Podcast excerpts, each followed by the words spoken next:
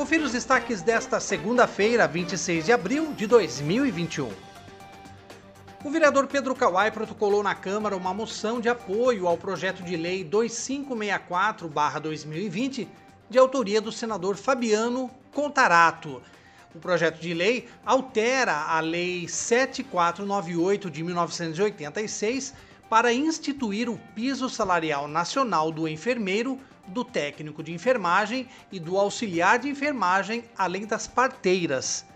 Pela proposta, que ainda deve passar pela aprovação do Congresso Nacional, o valor do piso para enfermeiros será de R$ 7.315. Para técnicos, R$ 5.120,50 e para auxiliares, R$ 3.657,30, todos eles com base em uma jornada de trabalho de 30 horas.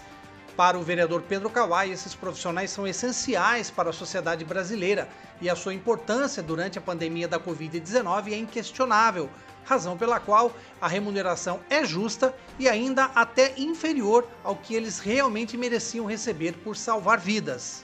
E o governo de São Paulo está disponibilizando o aplicativo Poupa Tempo Digital, através do qual é possível realizar 130 serviços pelo celular. Desde o último sábado, o Poupa Tempo de Piracicaba passou a realizar atendimentos presenciais, mas antes é necessário fazer o agendamento pelo site e agora pelo aplicativo.